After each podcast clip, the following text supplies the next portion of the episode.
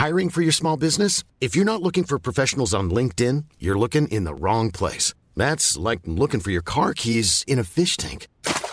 LinkedIn helps you hire professionals you can't find anywhere else, even those who aren't actively searching for a new job but might be open to the perfect role. In a given month, over 70% of LinkedIn users don't even visit other leading job sites. So start looking in the right place. With LinkedIn, you can hire professionals like a professional. Post your free job on linkedin.com/people slash people today.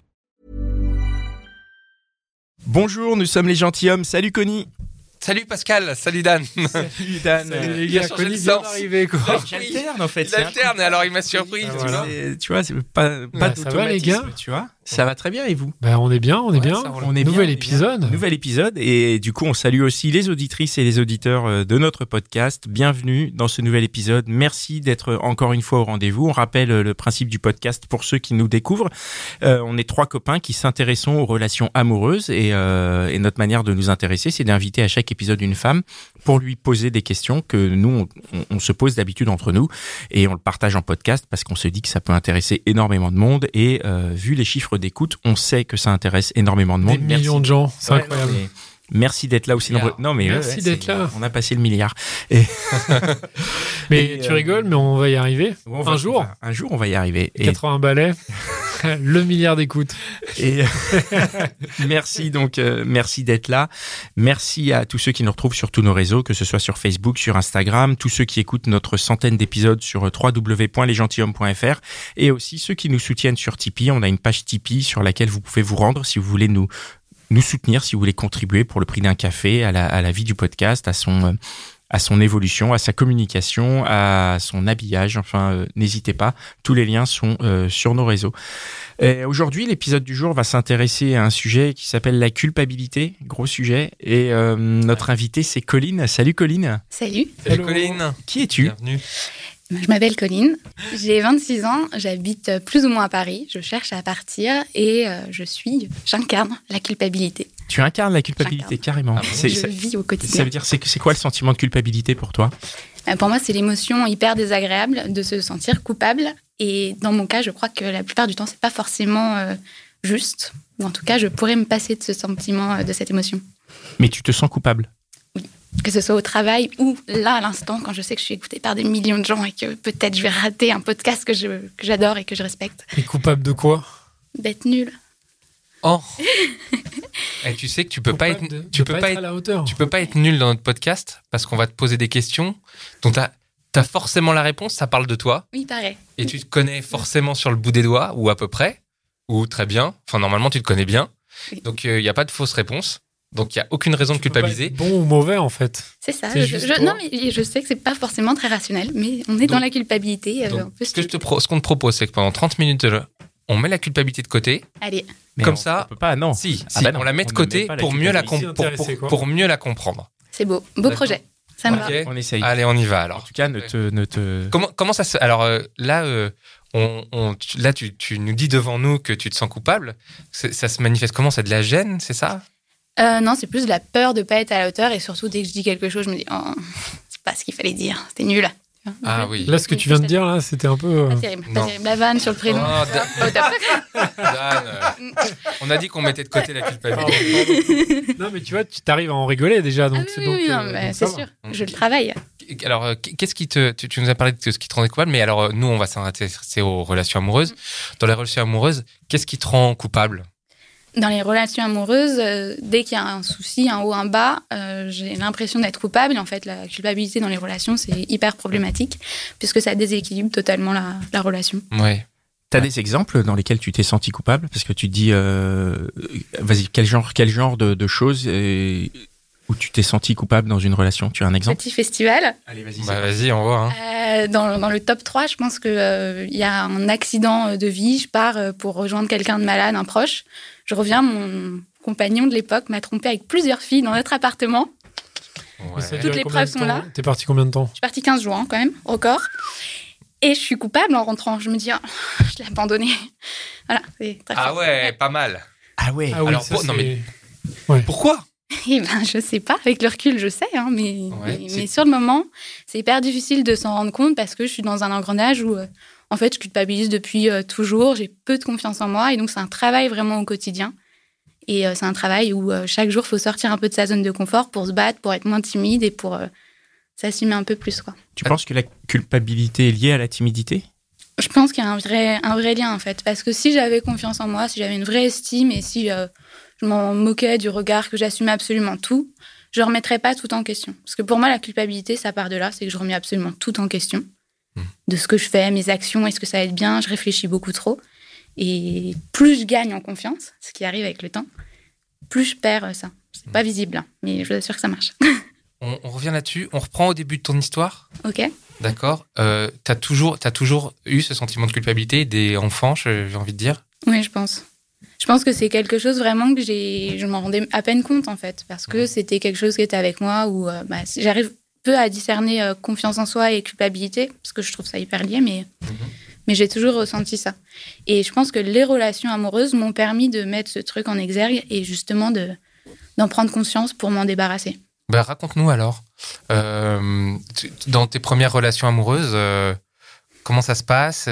Quelles sont les relations après? Quelles sont les relations amoureuses clés, on va dire? Comment ça J'ai peu été seule parce que c'est encore sûrement lié, mais il y a ce truc un peu euh, qui revient dans, euh, dans plusieurs histoires, c'est que quand on est une femme, souvent on cherche un peu de l'amour, on en quémande, et comme les modèles autour de nous sont majoritairement à dire que la femme est là à demander de l'amour, à faire des efforts, et que le mec est un peu plus euh, dans le côté euh, cool, on prend moins le truc au sérieux, je pensais que c'était normal, et donc j'étais là à chercher de l'amour, parce que for- forcément je pense que j'en avais pas assez dans ma vie. Et puis ensuite, il y a des mauvaises rencontres parce qu'il y a des red flags, des trucs où on devrait se rendre compte que là, on n'est pas en tort. Mais plus on a de culpabilité, plus les personnes avec qui on est, si elles sont pas bien intentionnées, vont en jouer et vont s'en servir pour être tout le temps, à, tout le temps avoir le bon rôle, tout le temps être au-dessus et euh, c'est hyper facile. c'est- ce qui t'est arrivé alors. Mhm. Euh, T'as rencontré une mauvaise personne? Voilà, c'est ça. Je pense que c'est là que c'est en touchant le fond que je me suis rendu compte du problème avec quelqu'un qui jouait vraiment et je pense que c'était un schéma qui mettait en place avec toutes les filles. Ouais. Et c'est ce schéma qui m'a permis de prendre conscience que vraiment là, ça allait trop loin dans la culpabilité où je pouvais pas à ce point me tromper. Tu, tu- Vas-y, euh, Pascal, mais tu peux donner quelques exemples peut-être Ouais, ouais. euh, qu'on comprenne Ben, j'avais jamais de ses nouvelles. Il disparaissait pendant des semaines, des mois. Et quand il revenait, c'était de ma faute. Il m'insultait comme on m'avait jamais insulté, vraiment. C'était euh, du harcèlement euh, d'un coup, en me disant que tout ce que je faisais, c'était nul, en ayant des, rense- des renseignements hyper précis sur ce que j'avais fait, alors que moi, je savais absolument pas où il était passé ces dernières, ces dernières semaines. Mais ça, c'est de la, la méchanceté pure. Et donc, c'est co- Mhm. comment se. Donc, c'est-à-dire qu'il avait, il avait, il savait que toi, tu étais euh, fragile au niveau de la confiance en toi et de la culpabilité, et il appuyait dessus volontairement en se disant, euh, je vais lui dire que c'est de sa faute, comme c'est ce qu'elle pense déjà. Ouais. C'est mon analyse et je Ouais. pense que pas besoin d'être mentaliste pour voir que je suis pas forcément la plus costaud pour résister à ça et je pense que ce genre de mec c'est vraiment ce qu'il cherche. Et donc, quand toi, euh, tu reçois un message comme ça d'insulte, Mm. tu culpabilises aussi? Tu dis putain, je l'ai mérité? Bah oui. C'est vrai? Bah, à, à l'époque, hein, Oui, à l'époque, Oui, mais on se, on se replace dans l'époque. T'avais quel âge, plus ou moins? Moi j'avais 24, 25 ans, hein. c'était pas C'était ta si loin. première, première grosse relation Non, non, non. Là, je raconte vraiment celle où j'ai touché le fond. Ok. J'avais eu d'autres relations avant. Je pense que je suis en couple depuis mes 16 ans et j'enchaîne les relations plus ou moins bancales. Et là, je suis allée dans le très, très, très bancal. Tu enchaînes, ça veut dire que tu, tu, tu passes d'une relation à l'autre? Tu- Il y a euh, 15 jours et je retrouve quelqu'un et puis je m'y accroche. quoi. Une petite huître à son rocher. C'est lié à, à ton manque de confiance en toi, le fait que tu Ouais. t'accroches comme ça. euh, Ouais, C'était vraiment lié à ça, au fait que j'avais l'impression de ne pas avoir assez d'amour. Je m'en portais pas. Parce que je culpabilise tout le temps, donc je me porte pas d'amour. Et donc forcément, j'avais besoin d'en chercher ailleurs. Et donc ça, c'était le moyen facile. Et alors, euh, si, si on résume un tout cette, cette première période de ta vie, euh, avant ce monsieur euh, taré là, euh, tu as eu des histoires, Ouais. tu te fais quand même ton expérience, donc tu, comme, tu, tu sais quand même que tu marches comme ça, non? Plus ou moins. J'en étais pas autant, enfin, pas à ce point confiance parce que c'était pas aussi flagrant. j'avais pas l'impression, puis je me remettais toujours en question, donc j'avais pas l'impression. euh, Et du coup, tu sors de cette histoire avec ce monsieur. Euh, D'abord, euh, t'es bon, es dans quel état et quel est ton rapport à la culpabilité? Et mais en fait, pendant, euh, ça a duré neuf mois cette relation euh, toxique. Pendant les neuf mois, j'ai été dévastée. J'étais incapable de faire des choses bien de ma vie parce que ça me prenait tout mon esprit. Je culpabilisais tout le temps parce qu'il avait aussi une situation difficile qui faisait que Je me disais, oh le pauvre, il était triste. Hmm. Et, et par contre, à- au moment où je décide et que j'arrive à mettre fin à cette relation, c'est le bonheur absolu. Me sens euh, hyper légère et je me dis, waouh, là, j'ai fait un grand pas, je me rends compte de plein de choses.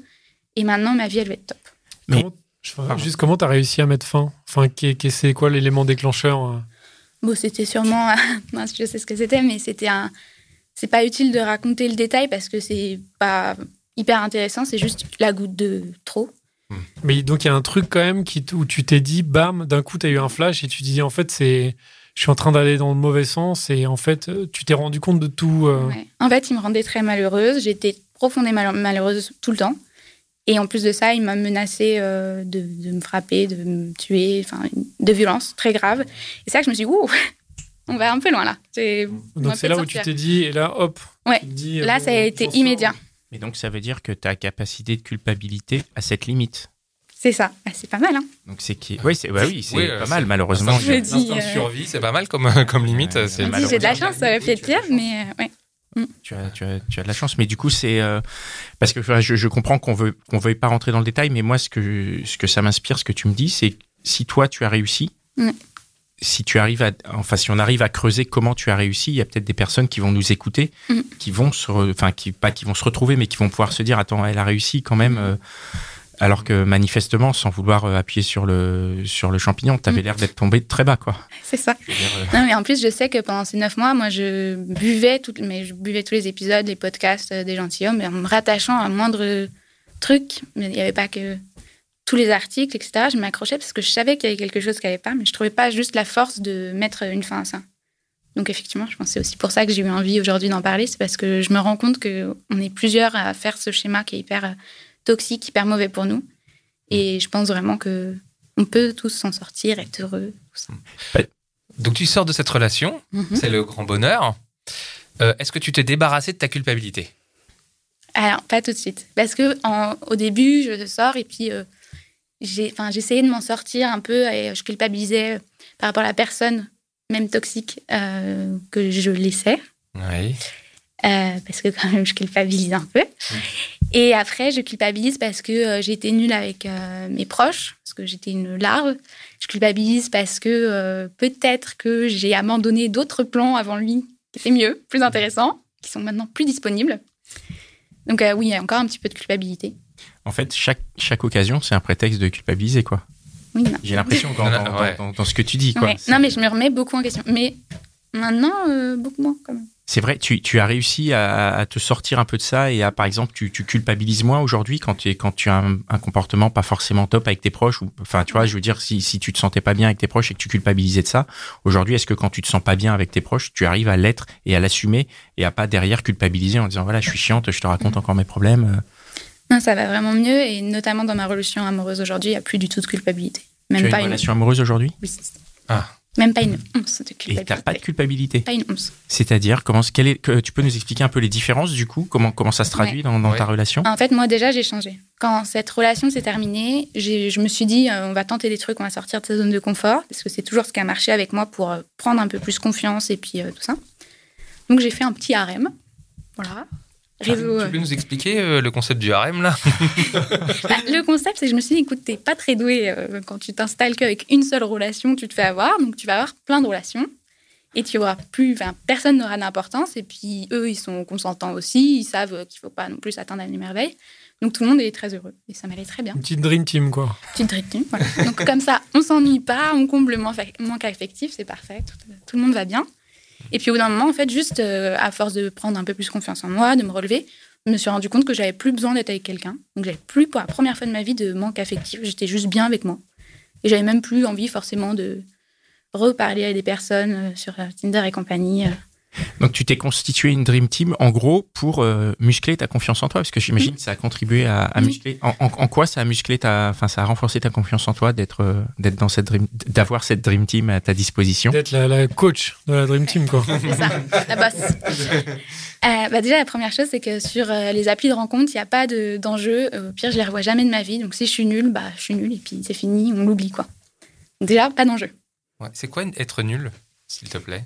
Être nulle. Je sais pas. J'ai toujours peur d'être nulle, donc euh, je ne saurais pas qualifier Tu comme on veux dire, l'est. euh, euh, de, te dire que tu es un mauvais coup ou de pas faire quelque chose de bien ou de, Bah, de dire un truc débile, d'avoir l'air, enfin, d'avoir l'air idiote, de, que le mec se dise que je suis folle, tout ça. Ce qui pouvait arriver facilement hein, après la relation de 9 mois désastreuse. Mm. C'était plus ça. En fait, c'est la peur du jugement de l'autre, c'est ça? Que l'autre puisse te Ouais. trouver nul, euh, puisse. Mais c'est même pas euh, tant la peur du jugement, c'est moi mon propre jugement, parce que je sais que mon jugement est bien plus dur que celui des autres. Donc tu te juges tout le temps. Oui. D'accord. Tu te Mm. juges à tout le temps. Mm, mm. Et maintenant, t'es pour moi. t'es moins dans le ju- t'es de moins en moins dans le jugement en fait. Et la Dream Team, ça t'a permis de te dire, en fait, euh, j'ai pas besoin, j'arrive à pécho, il y a plein de mecs qui sont à fond sur moi, donc finalement, je dois pas être si nul que ça. C'est ça un peu le. J'avais pas de doute sur le fait que je pouvais séduire. J'avais des doutes sur le fait que je pouvais être intéressante et aimée. Et euh, bah forcément, avec une Dream Team, on n'est pas aimé, mais on est considéré. Est intéressante. Oui. Quand même. voilà, c'est ça. En fait, j'attendais plus jamais de messages, ce qui était complètement l'opposé avant. Euh, J'avais tout le temps euh, des sollicitations, des trucs, donc euh, ça m'a vraiment renforcé l'ego, quoi. Ça, c'est marrant, ça.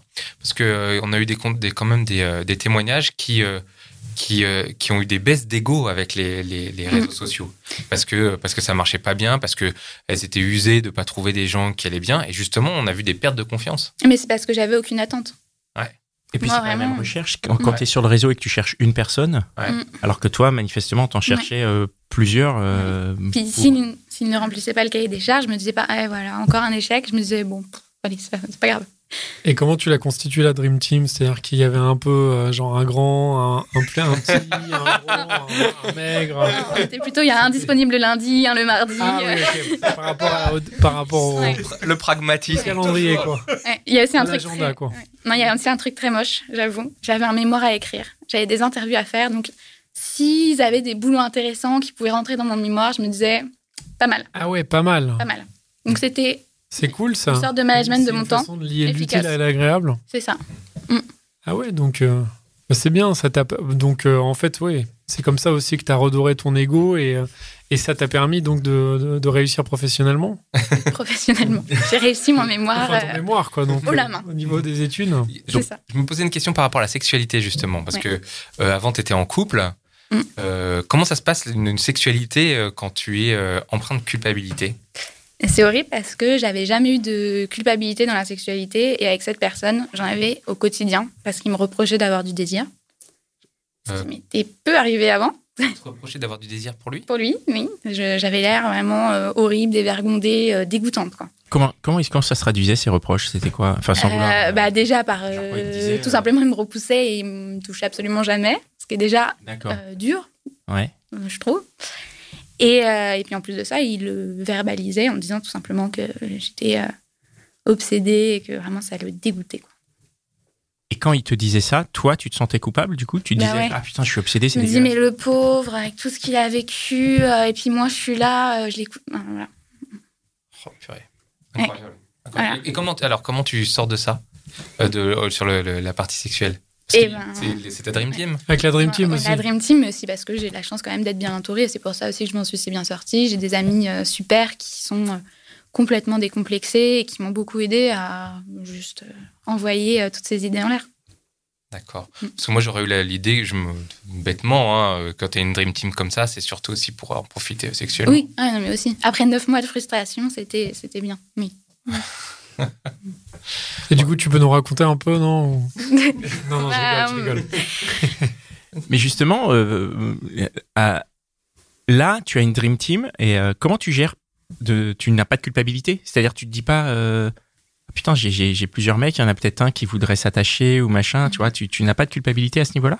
Non, parce que c'était très clair. En fait, je pense que le fait d'avoir autant communiqué sur le fait que, ou simplement, hein, sans dire, moi, je cherche absolument rien de sérieux. Non, je, je projetais pas euh, tout ça. Je me laissais la porte ouverte, mais il savait que euh, je voyais d'autres personnes. Et donc, à partir de ce moment, ça met quand même des freins. Les personnes qui me disaient, ah, ça me dérange, bah, désolé.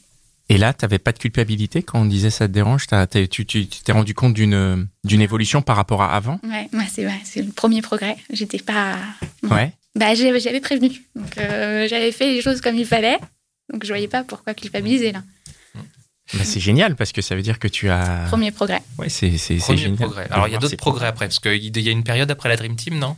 Et la période seule, qui Ah. est euh, le plus gros progrès de tous. Parce que quand on n'a pas été seul euh, pendant 10 ans et qu'on enchaîne euh, tout le temps la quête d'un amour ou en tout cas de- d'attention, c'est énorme. Alors, attends, comment tu passes de d'une Dream Team Mm. à toute seule? Bah, c'est commence à être l'hiver. Et franchement, j'ai pas autant de motivation que l'été. et, euh, et en plus de ça, euh, je ressens quand je suis avec des personnes que finalement, je serais très bien euh, toute seule et que j'ai plus envie. T'as plus envie Je de change, t'as plus envie de quoi? J'ai plus envie, j'ai plus le besoin de, alors c'est de voir des hommes toujours, mais de d'être à ce point dans, je dirais, un peu l'exagération. Désiré à fond tout le Ouais. Ou, puis j'ai autre chose, je commence à avoir d'autres activités qui me plaisent plus. euh, voilà, je varie mes, mes activités, mes passe-temps, quoi. Donc, tu fais sortir le- le- la relation amoureuse de ton, de ton schéma, quoi, enfin de ta vie, quoi. Euh, pas de ma vie, parce que je me dis pas, je serai toute seule toute ma vie. Ouais. Mais en tout cas, je me dis, bon, pour l'instant, euh, j'en ai pas besoin. J'ai plein d'autres trucs qui euh, me permettent d'être épanouie seule. Parce que c'est ça aussi, enfin, ça, on parle pas de relation homme-femme, mais pour moins culpabiliser, je sors beaucoup de ma zone de confort en faisant des trucs qui me font plaisir, en me- des trucs où j'ai l'impression de m'accomplir seule. Mhm. Et donc, une fois que j'ai fait, j'ai mis plein de choses en place, j'ai forcément moins de temps. Moins l'envie.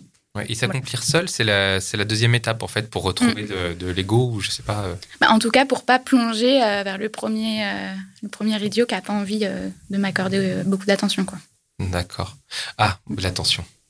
Ok. Parce qu'en fait, t'a- t'avais des, t'avais des attentes des hommes avant. T'attendais de l'attention. Bah, moi, j'en donnais beaucoup. Ouais. Et t'attendais la même chose en retour. Et j'aurais espéré être dans une relation équilibrée, parce que je pense que c'est le principe pour que ce soit à peu près sain. Oui. Et c'était toujours très déséquilibré. Oui, tu parlais de ça tout à l'heure, tu en as parlé du déséquilibre dans le couple. Mm. Ouais. Tu peux nous, nous expliquer un peu en quoi la culpabilité, ça, ça, ça fausse la balance pour toi? Ça fausse la balance parce que euh, je me remettais tout le temps en question. Et donc, de ce fait, l'autre personne avec qui j'étais euh, ne le faisait pas. Or, il était possible qu'il ait des torts, des choses qui nous rendent moins heureux, ou en tout cas qui instaurent une distance. Et euh, en plus de ça, plus je m'excusais, plus il me sentait acquise. Et je pense que c'est pas du tout séduisant, en fait. Et, enfin, je, je ne pense pas, je suis sûre que c'est absolument pas séduisant. Et donc, plus j'étais acquise, coupable, négative, triste, moins, moins j'étais attirante. Tu penses que c'est un cercle vicieux, ça? Mm. Et tu penses que tu as choisi sans- de façon inconsciente des mecs aussi qui, qui profitaient de ça euh, vraiment à chaque fois Parce que tu nous as parlé de la relation qui était vraiment dure, mais même avant, c'était. En fait, je parlais d'un accompagnement de mes amis, mais j'ai eu aussi un, un accompagnement euh, psychologique. Et c'est vraiment euh, ce travail qui m'a permis de mettre en évidence euh, les schémas euh, répétitifs euh, désastreux et euh, le fait qu'en fait, finalement, peut-être que c'était plus simple d'aller vers des relations qui étaient euh, des défaites, euh, qui euh, allaient, que c'était couru d'avance. Il n'y avait pas de déception. Dès le début des premières semaines, ils étaient atroces. Bon, bah, euh, neuf mois plus tard, ils l'étaient toujours, peut-être même un peu plus, mais au final, je me disais, oui, bon, bah, c'est de ta faute, tu le savais. Et je m'étais pas livrée, j'avais pas été déçue, je prenais pas le risque euh, de, de me montrer, de me dévoiler à quelqu'un euh, qui allait me décevoir. Voilà, Ouais. début du changement. Et, et euh, je je reviens un tout petit peu en arrière. Mm. Euh, la culpabilité pour toi, c'est des que euh, vers toi. T'as jamais euh, eu euh, la culpabilité vers quelqu'un d'autre, c'est-à-dire de lui dire des trucs pour le faire culpabiliser. Non, je pense pas. Même avec, euh, même dans toutes tes histoires. C'est-à-dire que vraiment, c'est un truc centré, quoi. Ah ouais. Mm. Parce que dans, le, dans les couples, enfin, ça, ça marche aussi, ça peut marcher comme ça aussi. Tu veux dire de faire culpabiliser Oui. l'autre Bah oui. euh, Ouais. Mais je connais bien ce système puisqu'on me l'a fait. Ouais. Du coup. Bien sûr, ouais. Mais, euh, à sens unique. Ouais. Et donc le déséquilibre était complètement total. Alors euh, maintenant, quand tu as passé tes, preuves, tes, tes- tes nouvelles étapes, euh, après ta phase de, euh, de célibat, Mm. euh, qu'est-ce que tu te dis? Tu dis maintenant j'ai envie, j'ai envie ou? Absolument pas. J'ai juste de la chance. Je suis chez Picard et une amie me parle de son cousin super qui arrive en France, à Paris. Hmm. Et elle me dit, mais c'est évident, vous iriez trop bien ensemble. Elle me parle de lui et coup de foudre. Et Banco Banco. On vend la caravane, c'est lui, tout ça. Coup de foudre, mais pas chez Picard. Non, pas chez Picard. Mais quasiment, quasiment. On me parle de lui, on me décrit le personnage, on me donne son CV, je me dis, intéressant. Et après, je le rencontre et c'est vrai que oui, c'est un coup de foudre. Et là, comme tu n'as plus de culpabilité, la relation est complètement différente. Ouais. Elle est plus équilibrée. Mais j'ai jamais eu une relation euh, épanouie en fait, donc euh, oui, totalement équilibrée. Il y a, j'ai aucun euh, reproche à me faire, aucun reproche à lui faire non plus. Je pense pas qu'il y ait à m'en faire non plus. C'est super. Tout va bien. Génial. Incroyable. Ça, c'est Ouais. magnifique. Qu'est-ce qu'il qu'est-ce qu'il a, ce garçon-là, pour être si, si formidable? Sortons un peu du sujet de la là. culpabilité, parce que bon. euh, Non, mais explique-nous pourquoi il est euh, si fort. Enfin, qu'est-ce qui surtout par rapport à tous les autres mecs que tu as eu avant? Il y a un truc Tu que vois j'ai la entendu. différence au premier, Ah oui. au premier abord? Mais rien à voir. C'est évident, en fait, j'ai souvent entendu euh, que euh, on s'intéressait. Enfin, j'ai souvent des amis qui me disent non, mais il est trop gentil. Voilà. Bon, bah voilà, il est gentil. En fait, moi, c'est ça. Je me suis dit, bon, il est Oui, gentil? parce qu'il est trop gentil, c'est pas un compliment. hein, Oui, en non, mais, général. Mais, mais, Mais là- pour- là, peut-être qu'en fait, ça l'est. non, mais il est pas gentil dans le, genre- dans le style stupide. Il est bienveillant. Il est juste Il est attention. bienveillant, quoi. Voilà. Il est attentionné? Il n'a pas mauvais fond, en fait. C'est surtout ça. On a une relation. euh, étant donné que moi, je pense vraiment avoir du mal à être, à penser aux mauvaises choses qu'on pourrait me faire, ça me soulage d'un point. Avec le recul, donc on peut ré-schématiser Mhm. et, et on va réduire en disant que, en gros, avant lui, tu es Mhm. sorti avec des personnes qui avaient mauvais fond, comme tu viens de le dire. On peut. Pas forcément pas mauvais forcément fond. mauvais fond En fait, je pense qu'il y a eu une personne qui avait mauvais fond. Ouais. Les autres, c'est simplement euh, qu'elle n'avait pas envie de la même chose que moi. Qu'elle le disait ou non, plus ou moins. En tout cas, que ça se voyait. Il y avait donc les red flags là, dont je parlais tout à l'heure. Mais que je me disais, il y a un petit challenge quand même. Peut-être que là, il me dit qu'il a pas tout à fait envie d'être avec moi. Peut-être que ses amis m'appellent à chaque fois par des prénoms différents pour me faire une bonne blague. Mais est-ce que je ferais pas un petit challenge? Je, je me disais vraiment ça, quoi. Je me disais, mais ça se tente. Donc c'était une part de toi qui se disait c'est pas faute, pour hein. moi et je vais euh, dans une direction qui est un peu compliquée, mais ça se tente parce que ça va changer avec moi. pas mal. Pas ça va changer avec moi, mais je me dis, ah, je, je l'aime quand même. Je m'en fiche. J'y vais. Voilà. Et après, à partir de là, tu culpabilisais d'avoir fait ce choix. euh, Bah évidemment. ouais, donc c'est un cercle vicieux en fait. Ouais. Et, et aujourd'hui, euh, qu'est-ce qui. euh, je te le souhaite pas, hein, qu'est-ce qui te referait, qu'est-ce qui pourrait te faire replonger? C'est quoi tes, tes, tes- sur les points sur lesquels tu dois être vigilante? Euh, aujourd'hui, je pense vraiment avoir changé. Je le sens dans les histoires que j'entends. En fait, aujourd'hui, je sais d'avance. Les histoires, je sais qu'il y a encore des personnes qui disent Hmm, peut-être qu'il va changer. Hmm. Je suis plus capable de croire au changement des personnes. D'accord. Il Donc faut que le mec soit bien direct, quoi. C'est pas bien direct. C'est en fait soit on est sur la même longueur d'onde, soit on l'est pas et on se fait pas de mal. Et euh, c'est pas grave. Donc tu casses un peu le mythe du mec connard qui, euh, qui est en mode genre oui, mais en fait, je vais changer, quoi. Bah, et- c'est possible. C'est pas ce qui me convient. Je Hmm. dis pas que c'est pas la chose à faire. euh, ça, je l'ai fait longtemps. Ça m'a parfois rendue heureuse, parfois très malheureuse, mais c'est plus du tout ce dont j'ai envie aujourd'hui. c'est génial parce que tu as, réussi à te trouver et à te préserver toi-même et je pense que c'est quelque chose d'assez difficile à faire et euh, bravo de- Ouais. d'y arriver de cette manière-là. J'ai de la de- chance, mais oui. Oui, mais, la chance, tu as tu, tu as travaillé aussi, tu as j'imagine tu as tu as réussi à trouver les clés et c'est et c'est top de venir partager ça. euh, Le que c'est harem. possible quoi. Ouais, le harem du coup c'est une bonne c'est une bonne méthode. Hein, Mais c'est vraiment la meilleure en méthode. confiance en soi, c'est la meilleure méthode. Tu Oui. recommandes Mais je le recommande à tous, vraiment, enfin toutes les personnes. Tous Non, tous Et aussi. toutes. Tous aussi. Je prends note. C'est pas une excuse pour le faire. Hein. Je, je prends juste note. Je ne fais pas. Toi, tu vas repasser un moment en mode harem ou pas du Non, tout mais coup de foudre, c'est bon, je me marie, Je moi. sais, mais après, tu peux te dire bah, un peu, un peu Non, plus non, tard. là, c'est peut-être. fini, là, c'est- Voilà, c'est Là, fini. c'est- Là, vous avez C'est signé. bouclé, euh, c'est signé, hop. C'est est. on bon, plus. Emballé, c'est Voilà. posé. Non, mais ça, je ne sais pas, évidemment. Bien mais sûr. c'est pas quelque chose, en tout cas, que je juge. Et je me souviens très bien des premiers dates que j'ai fait avec des personnes pas rencontrées sur les réseaux, euh, un peu comme ça. Je sais que j'étais horrible. hein. Je- J'étais incapable d'être moi-même et, euh, et je, je me, juste me parlais à moi-même en me disant oh là, pff, mais si tu dis ça, il va te trouver nul. Euh, voilà. Mm. Donc c'est pas à refaire. Et par contre, les réseaux euh, type Tinder, etc., Bumble, m'ont permis de me dire non, mais pff, tu le revois plus jamais. Donc euh, tente. Mais avec ton mec de maintenant, est-ce que de temps en temps, tu as des relents de justement, tu dis Ah ouais, mais attends, là, je vais être nul, je vais être nul si je fais ça. Mm, mm, Pas du tout? Mm, mm. jamais. Jamais, jamais? Jamais, jamais. Ah, le mec te met en confiance C'est Mais parce que c'est stable, il est apaisant. Ah ouais. Ouais. T'as t'as dit C'est fiabilité. T'as dit fiabilité. Mm. Ouais, fiabilité, on l'a déjà entendu plusieurs fois dans le Ouais, podcast. ouais, c'est On, a, on a entendu beaucoup de filles qui c'est attendaient un la critère euh, fiabilité. important, la fiabilité. Mm. Bah, ça enlève en fait toute la peur, la culpabilité, le manque de confiance qui va avec. Mm. Ouais. Parce que la confiance, c'est quand même important dans un couple, Ah bah quand même. a priori.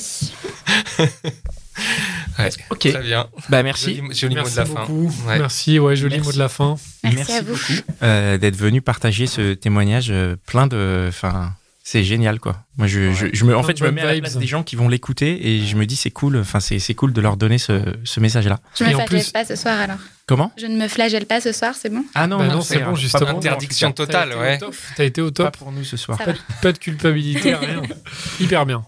Eh, donc merci, merci les gars pour euh, pour Merci. cet épisode. Merci Mitch, euh, toujours euh, toujours présent. Merci Cynthia, merci euh, Pierre et Berzou et le studio euh, Restless euh, qui nous Restless, euh, ouais. qui nous héberge, qui est une euh, radio que vous pouvez aller écouter sur internet. Et euh, et ben nous on se retrouve euh, la semaine prochaine dans un prochain épisode. Et puis si vous voulez nous retrouver avant, on est sur Instagram. Si vous voulez nous soutenir, on est sur Tipeee. Et puis voilà, on vous attend. Venez échanger avec nous, euh, écoutez-nous, partagez-nous. euh, let's go quoi. On vous aime. Absolument. À bientôt. Merci. ciao.